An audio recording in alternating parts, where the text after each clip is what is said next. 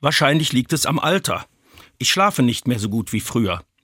Manchmal liege ich mitten in der Nacht wach oder kann abends lange nicht einschlafen. Wie es mir dann geht, das beschreibt Eva Strittmatter in einem Gedicht mit dem Titel Nachts. Ich fürchte den Tod, ich gebe es zu, ich fühle mich bedroht. Auch du und du, ihr habt Angst wie ich vor dem Krebs und vorm Krieg. Ja, so ist das. Nachts sind nicht nur alle Katzen grau, sondern auch die Geister größer und die Sorgen dunkler. Aber das Gedicht geht noch weiter.